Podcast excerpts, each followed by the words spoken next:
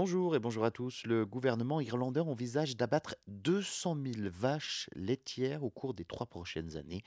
Le pays veut ainsi réduire ses émissions de gaz à effet de serre, dont le secteur agricole est responsable en Irlande de 38% des gaz à effet de serre.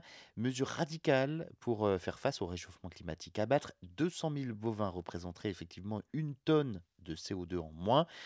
Euh, objectif à terme réduire d'un quart les émissions de gaz à effet de serre de l'agriculture d'ici 2030. Alors, si la mesure n'est envisagée pour euh, l'heure que sur la base du volontariat, elle suscite hein, la colère du monde agricole et puis euh, celle d'associations de défense d'animaux, alors que 55 000 emplois directs et indirects sont menacés.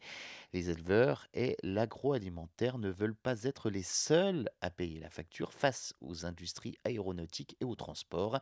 Une mesure qui n'est pas anecdotique en Irlande, puisqu'il faut savoir que le pays compte plus de bovins que d'habitants, avec 5 millions d'Irlandais pour 6,5 millions de vaches. L'Irlande n'est pas le seul pays à vouloir réduire le nombre de bovins pour le bien de la planète.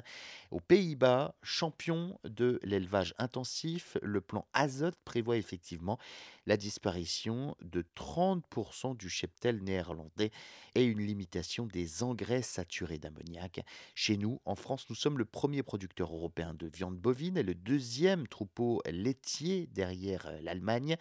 On compte un cheptel d'environ 17 hein, millions de têtes. Cela représenterait donc 11,8% des émissions du pays.